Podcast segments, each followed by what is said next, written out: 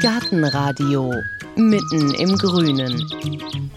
Mitten im Grünen, das heißt heute hier im Gartenradio.fm in dieser neuen Folge hinaus in die Prärie.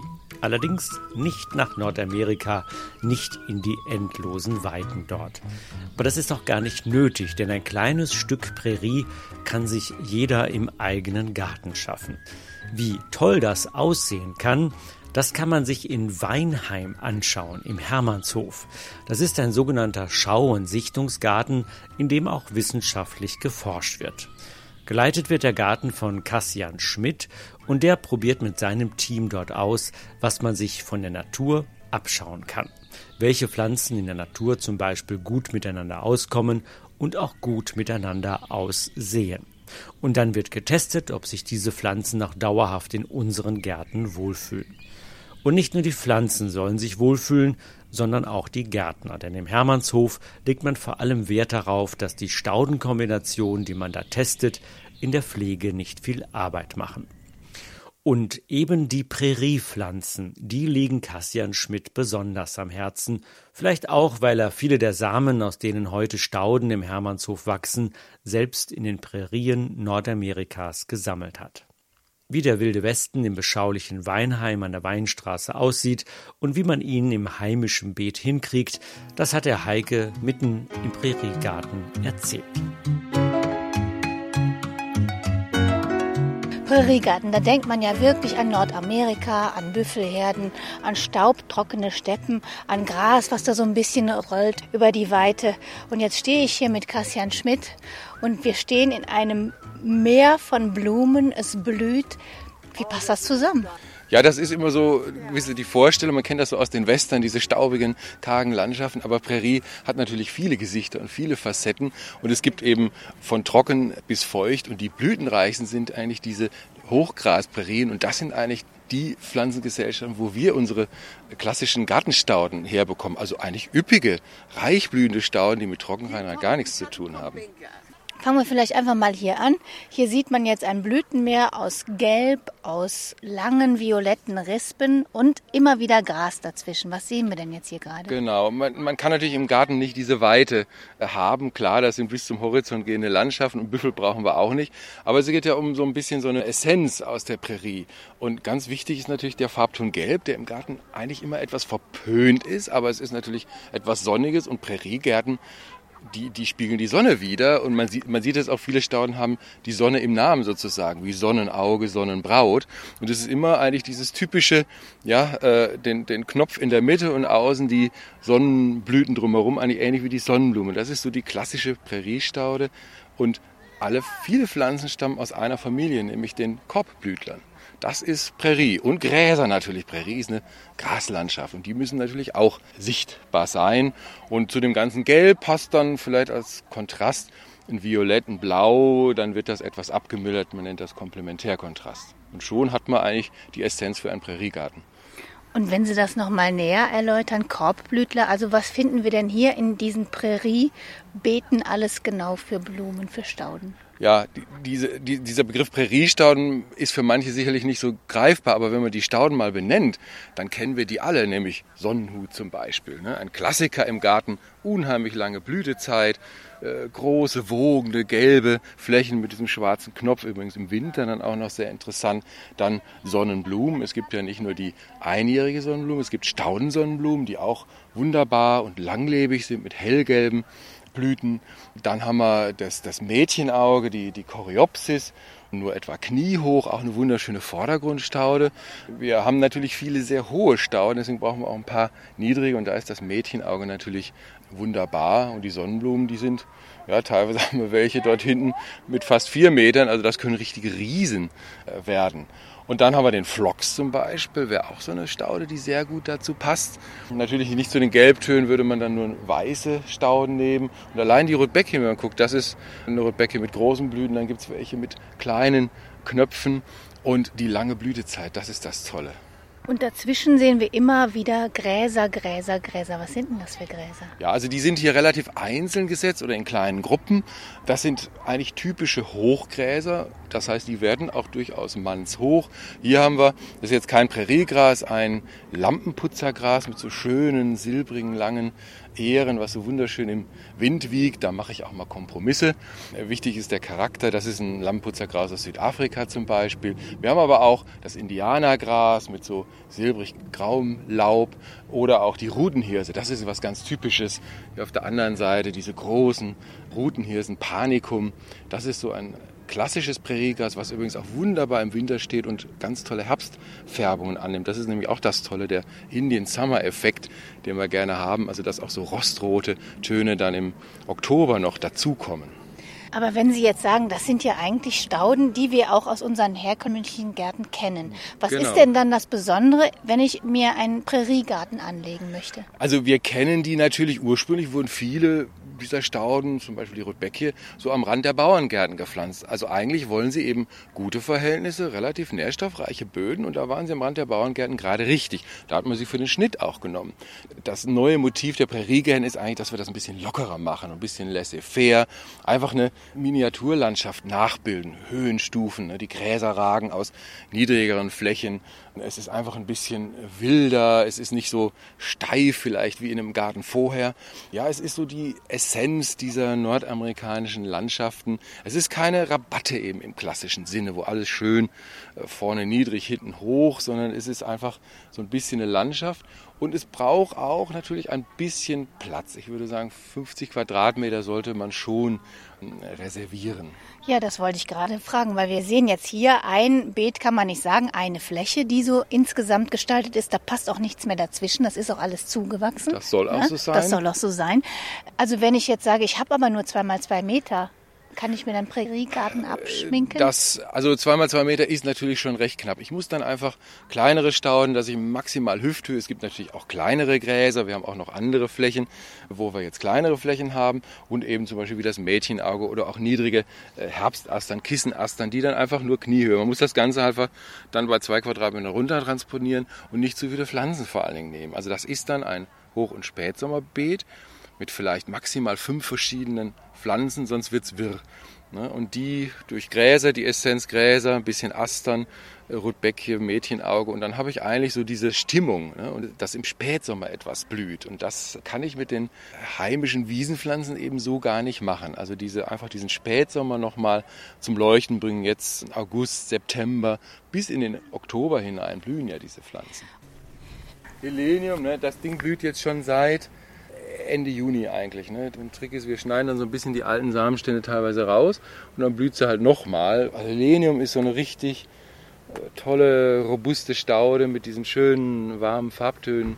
Also Helenium gehört in den Präriegarten hinein, also die Sonnenbraut, ganz wichtig. Und es gibt jetzt tolle, kompakte Sorten wie Salsa und Sombrero und wie die alle heißen, die nur noch etwa gut kniehoch werden, also die auch in den kleinen Garten passen. Also man bemüht sich jetzt, diese großen, Präriestadt auch etwas kleiner zu bekommen. Es gibt übrigens einen Trick, wie man sie etwas kleiner bekommt, gerade bei Astern. Wenn man so Ende Mai, Anfang Juni die Hälfte des Grüns einfach, wenn die noch weich sind, wegschneidet. Kann man auch mit der Heckenschere machen. Dann verzweigen die sich und bleiben etwa ein Drittel bis die Hälfte kleiner, die Pflanzen, und blühen trotzdem. Das ist ein Trick. Bei Phlox kann man das machen, bei, bei vielen Astern kann man das machen, äh, bei Helenium und dann braucht man sie nicht stäben. Vor allen Dingen sieht es schön aus, weil es ja auch so ineinander wächst. Genau, ja? und das ist halt wichtig, dass man auch nicht die Pflanzen so mit viel Boden dazwischen, sondern ganz wichtig ist, möglichst den Boden zu bedecken. Das kann man sehr gut mit den Präriepflanzen. Man hat dann auch keine Arbeit mehr. Wenn die mal zu sind, was so ab Mitte Juni dann der Fall ist, dann ist es auch wirklich, man sieht, die haben viel Laubwerk unten und das ist dann wirklich auch dicht. Und das ist ja sehr wichtig für die Pflege. Ne? Also Lücken sind immer gefährlich. Ne?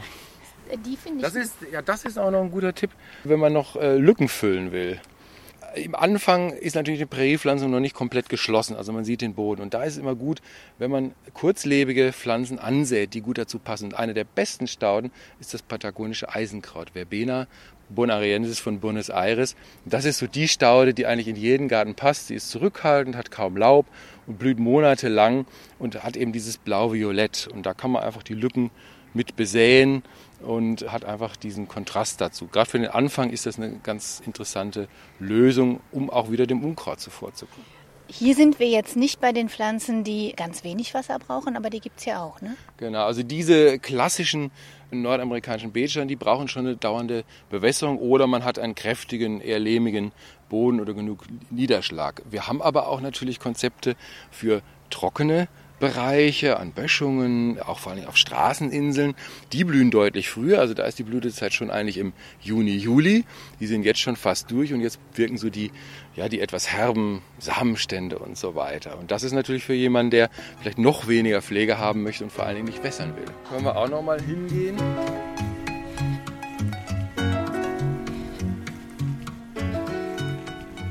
So mehr so ein Garten für, ich will nicht sagen für Faule, aber für Leute, die sich auch manchmal nicht so kümmern können. Ja, ist natürlich auch immer ein bisschen Geschmackssache. Wenn man jetzt so die richtigen trockenheitsverträglichen Pflanzen sieht, dann sind die natürlich jetzt weitgehend verblüht und man freut sich jetzt so an den, an den Samenständern, an den Gräsern, an den Fruchtständen. Also da ist jetzt mehr der Charakter ja, einer Steppe, wie man sich vielleicht eher vorstellt. Also je trockener kann man sagen, desto früher ist die Blüte und desto weniger Spätsommerblüte. Also die bewässerten Bereiche, die Klassiker, die blühen jetzt und je trockener es ist, desto früher ist die Blüte. Das ist ganz natürlich, weil wenn keine Feuchtigkeit da ist, ist auch Blüte nicht so sehr sinnvoll. Also die Pflanzen passen sich an. Das ist ein ganz anderes Rezept, das wir vor allen Dingen im öffentlichen Grün dann verwenden oder auch vielleicht mehr so für den Naturgartenliebhaber, weil da habe ich jetzt diese Spätsommerblüte eben eigentlich nicht mehr.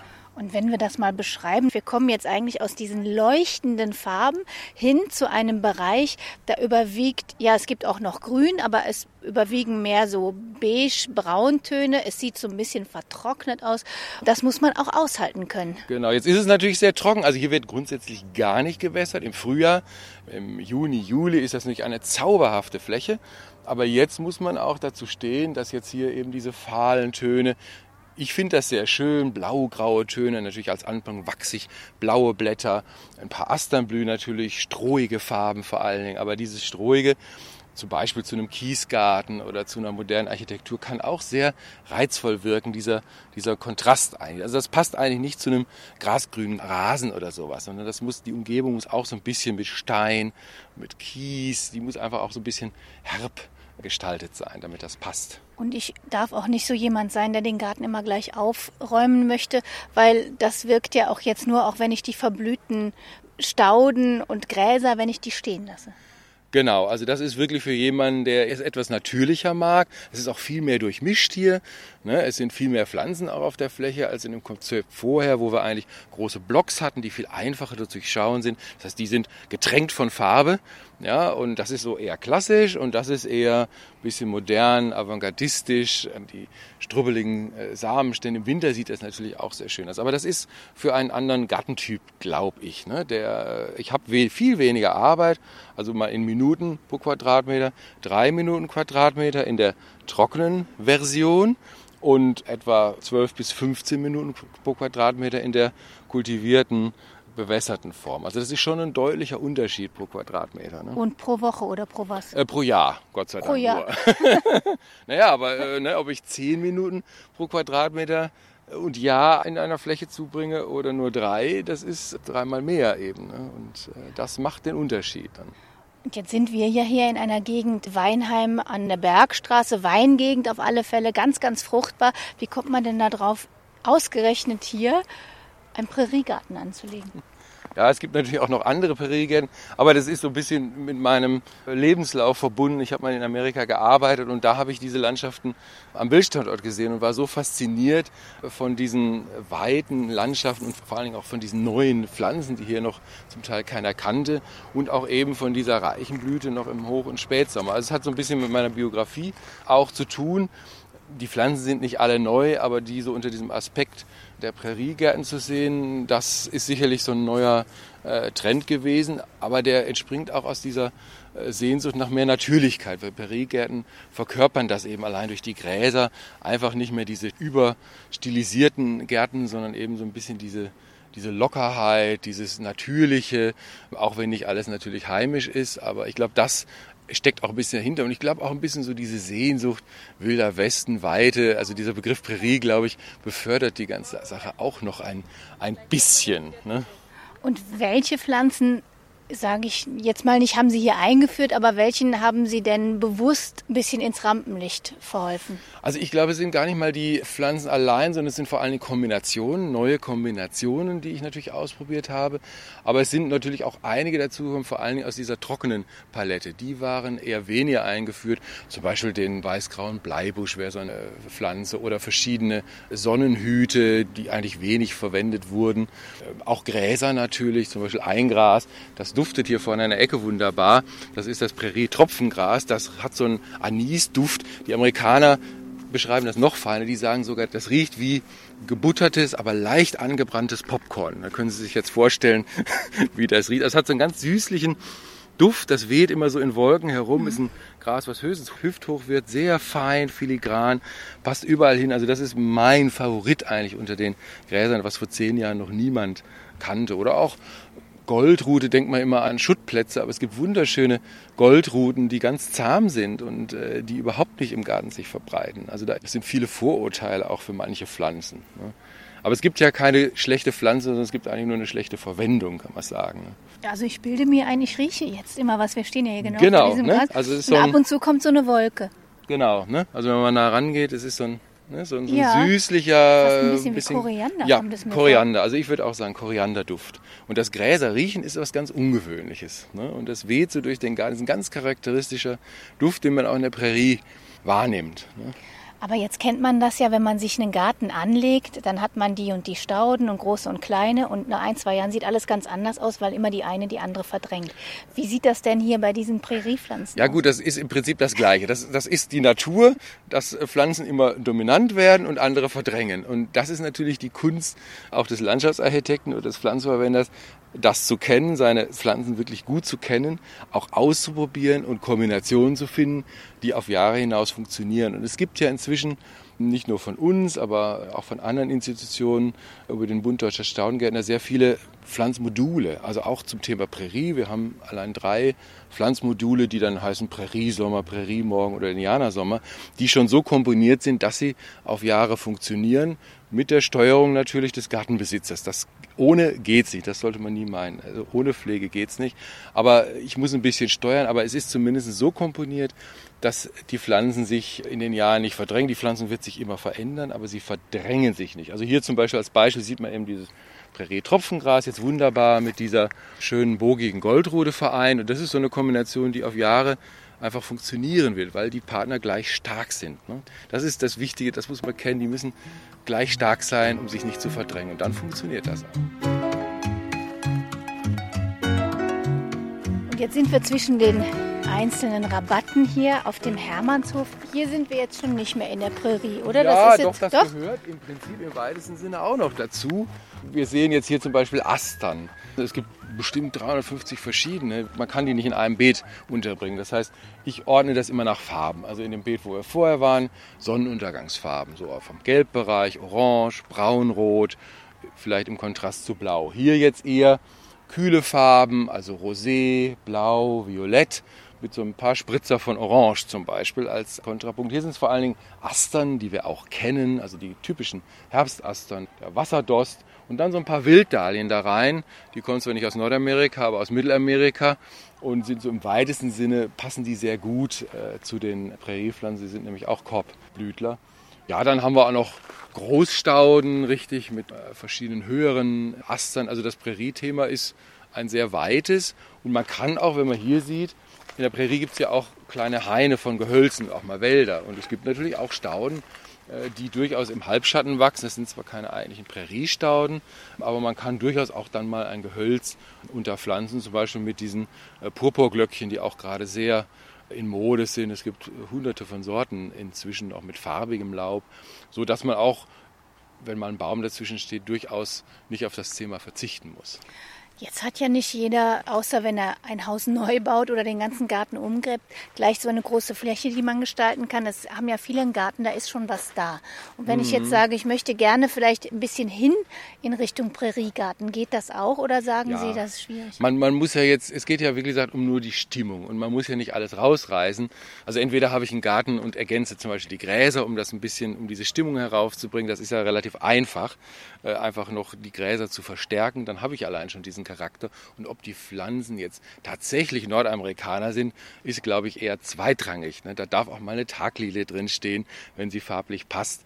Da würde ich nicht so penibel sein, was die Geografie angeht. Ich mache das auch nicht. Da sind auch durchaus nicht Präriestauden mal mit drin. Also da muss man ein bisschen fünf Grad sein lassen. Man muss sich allerdings auch im Klaren sein, wenn man jetzt hier so Stauden, auch da sind das auch Astern, diese? Scheinastern heißen die. Drei Meter sind die locker. Ja, das sind sie richtig hohen. Und ja. wenn ich das alles dann im Frühjahr schneide, wenn halt die mhm. Zwiebelblüher kommen, dann muss ich mir auch im Klaren sein, dass ich da ganz viel Biomasse altes Ma erzeuge. Biomasse erzeuge. was so sagen. Ja, genau. Das ist natürlich jetzt extremer. Das ist so ein bisschen gedacht eigentlich als Staudenhecke, wenn man das so sieht. Dass man sagt, okay, ich will jetzt keine Gehölze pflanzen, die ja immer größer werden, sondern ich mache eine Staudenhecke wirklich bewusst mit Großschauen. Da sind große Chinaschilfe drin. Also einfach so eine Art Paravent zum Nachbarn. Und dann muss ich natürlich die Heckenschere nehmen und das runterschneiden. Aber was wir machen, und das ist ganz gut, dass ich nicht meinen Kompost überfülle, sondern wir häckseln das alles vor Ort und lassen das als Kompost sozusagen auf der Fläche selber liegen. Also wir fahren das nicht weg. Das kann man mit einem Rasenmäher machen, das kann man aber auch mit so einem konventionellen Gartenhäcksler einmal da durchjagen und dann hat man einen wunderschönen Mulch über Winter und so machen wir das. Und die Nährstoffe hat man auch gleich drin und man braucht nichts düngen. Also das ist ein guter Tipp, diese vielen hohen Stauden einfach zu zerhäckseln und das Schnittgut da lassen. Man braucht keine Angst haben, dass man irgendwelche Krankheiten da reinträgt. Das macht alles die Natur und verrottet das wunderbar. Idealerweise so an einem kalten Wintertag, wenn das alles so ein bisschen angefroren ist, dann geht das besonders gut. Und gibt es Prärie Pflanzen, egal jetzt ob Gräser oder Blumen, die sich mehr für Anfänger eignen und andere sind mehr für Fortgeschrittene? Oder kann ich davon ausgehen, dass das dann irgendwie passt? Also im Prinzip sind die schon robust, aber ich würde dazu raten, eher die Klassiker zu nehmen, also wirklich mal mit der äh, Rotbeck hier anzufangen, also mit dem Sonnenhut, dem Sonnenauge, also wirklich die langlebigen, bewährten, auch Helenium, die Sonnenbraut. Gibt es wunderschöne Sorten, die auch wieder sehr modern werden. Und dann mit den, den klassischen Gräsern, mit dem Indianergras oder Pan Germanicum, die es auch inzwischen teilweise in den Baumärkten schon gibt. Also so würde ich anfangen, weniger ist mehr, erstmal experimentieren, aber man kann eigentlich nichts falsch machen. Diese Pflanzen sind, kommen jedes Jahr wieder, deswegen sind sie Stauden, also sind mehrjährig. Wir haben teilweise Pflanzungen, die sind schon über 15 Jahre alt. Also da braucht man keine Angst haben. Das ist nicht ein Garten, der nur eine Saison funktioniert, sondern äh, viele Saisons. Also Sie, Sie haben jetzt gesagt, das sind Gärten, die können bis 15 Jahre oder so bleiben. Was ist, wenn ich das nun mal ausprobieren möchte? Mal gucken, ob es mir irgendwie gefällt, mal ein Jahr. Kann ich das auch machen? Also einmal, wenn ich die Stauden pflanze, es geht sehr schnell, aber wer noch nicht weiß, was er wirklich pflanzen will, also zum Beispiel ein neues Haus gebaut, die Fläche nicht noch brach, da gibt es eigentlich auch ein gutes Konzept, in dem man einfach anstatt einer Gründüngung mal einjährige Pflanzen aus der Prärie ansät. Da gibt es auch Sonnenhüte, Zinien, äh, Astern, die auch nur ein Jahr leben, die natürlich vom Frost dann dahingerafft werden, aber die man einfach im Frühjahr ansät. Man muss sie alles dann ein bisschen bewässern, damit sie auch gut keimen. Und dann habe ich einfach eine einjährige Blumenwiese. Es gibt ja auch viele einjährige Gräser und dann kann ich mir so eine Instant-Prärie praktisch für eine Saison hinzaubern und dann nächstes Jahr sagen, okay, jetzt pflanze ich Stauden oder jetzt weiß ich, wie mein Garten angelegt wird. Also es ist nichts schlimmer, als die Fläche brach liegen zu lassen und sie dem Unkraut zu überlassen. Dann lieber etwas ansehen und inzwischen gibt es wunderbare einjährigen Mischungen auch auf dem Markt. Das gab es vor zehn Jahren noch nicht, die wohl abgestimmt sind, verschiedene Farben und die eigentlich einen sehr schönen Effekt erzeugen. Und ist vielleicht jetzt noch eine dumme Frage, aber früher gab es ja die Büffelherden, die darüber zogen ja. Äh, und sind darüber gelatscht über die ganzen Pflanzen. Heißt das, dass die auch bei uns relativ unempfindlich sind? Also nicht, dass ich gerade jetzt durch ein Beet blühender Blumen laufe, aber ansonsten kann ich den ruhig auch mal auf dem Kopf rumtrampeln, das macht ihr äh, nicht? Das weniger. Also natürlich haben die Büffel eine ganz wichtige ökologische Bedeutung, nämlich sie fressen Gräser. Und das ist für diese Balance, die ja auch bei Stauden wichtig ist, ganz wichtig. Wir haben ja hier praktisch nur vielleicht 10, 15 Prozent Gräser. In der echten Prärie habe ich aber 90 Prozent Gräser. Und die Büffel haben dafür gesorgt, dass die Gräser nicht zu dominant werden und auch Stauden blühen. Also was der Gärtner eigentlich hier macht, durch Rückschritt haben die Büffel ganz natürlich gemacht. Das war das eine. Also diese Balance erhalten, die Vielfalt. Und das andere sind die Feuer, die wir natürlich hier auch nicht haben. Also Im Frühjahr, die, die Prärien gehören normalerweise abgebrannt in der Natur, damit keine Bäume wachsen. Es würden nämlich Bäume wachsen. Also nur das Feuer verhindert das. Auch diesen ökologischen Faktor brauchen wir hier nicht nachahmen. Wir schneiden sie zurück. Man könnte sie auch abbrennen, aber das ist im Siedlungsraum doch eher eine gewagte Sache. Aber das sind ökologische Faktoren, die wir hier so nicht übertragen können. Wir machen Ersatzhandlungen. Wir haben den Gärtner, das ist das Bison, und wir haben die, die Heckenschere. Das ist so der Ersatz fürs Bison und für die Feuer.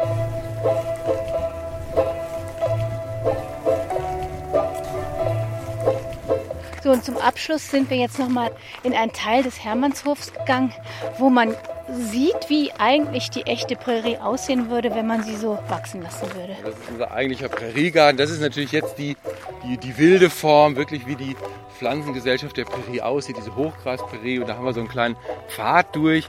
Da muss man sich so ein bisschen durchkämpfen. Und das soll auch dieser Effekt sein, wie, ich denke mir immer, wie, wie haben sich wohl die ersten Siedler gefühlt, als sie diese Prärie entdeckten? Man muss sich vorstellen, die kamen aus den dunklen Laubwäldern der Appalachen und plötzlich lichtete sich das auf. Es gab Lichtungen und übermannshohe Gräser. Und Gräser galten in Europa immer als, ja, als Zeichen für nicht kultivierbares Land. Da sollten sie sich aber sehr irren.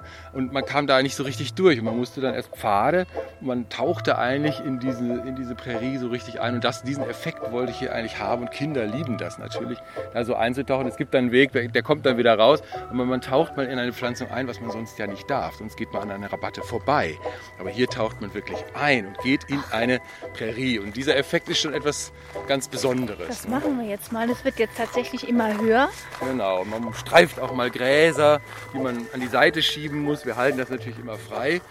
Und man kommt an Pflanzen ist, vorbei, die man genau, sein ganzes Leben noch nicht eine, gesehen hat. Eine, die hat so fast Papageien-Schnabelähnliche Früchte. Das ist eine Seidenpflanze, auch eine typische Präriepflanze. Das sind natürlich jetzt viele Sachen, die man so auf dem Markt jetzt äh, oder im Staudengärtnerei nicht unbedingt bekommt. Das sind jetzt so, was wir über botanische Gärten oder auch vom Naturstandort hier haben, um einfach den Leuten zu zeigen, wie sieht so eine echte Prärie aus.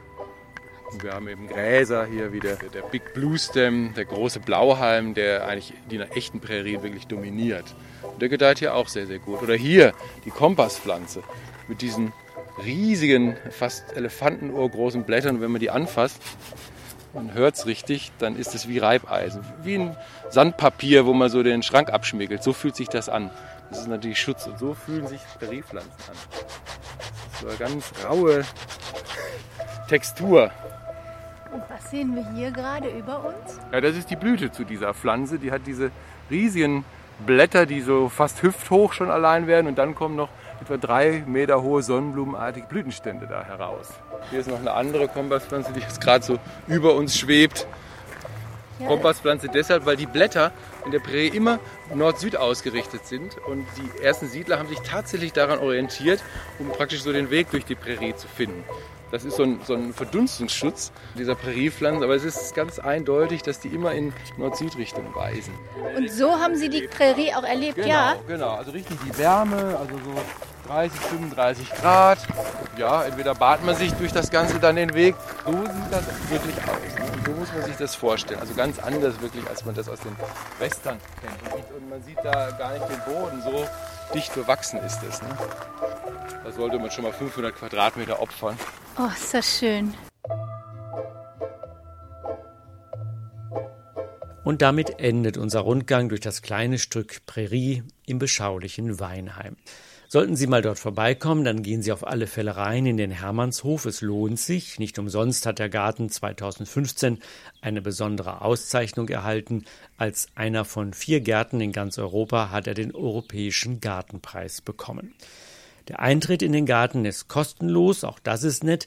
Nur wer in dem kleinen Verkaufsraum im Erdgeschoss des Gärtenhauses landet, der läuft Gefahr, dann doch das Portemonnaie zu zücken denn da wartet eine ganze Wand voller kleiner Tütchen mit dem Samen, der im Hermannshof gesammelt wird und gekauft werden kann. Informationen, Bilder, Links finden Sie zum Hermannshofgarten auf unserer Internetseite gartenradio.fm und da erfahren Sie natürlich auch, wie Sie an die Pläne für die Staudenkombinationen kommen, von denen Kassian Schmidt gesprochen hat. Wenn Sie unsere nächsten, unsere neuen Folgen im Gartenradio nicht verpassen wollen, dann noch der Tipp, unseren Newsletter zu abonnieren.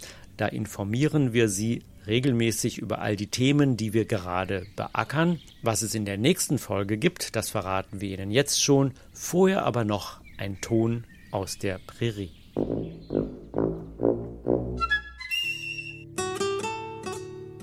Gartenradio Gezwitscher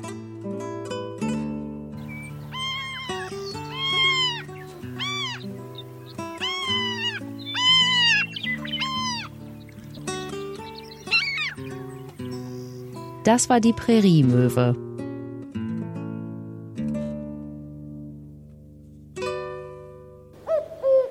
Gartenradio Ausblick.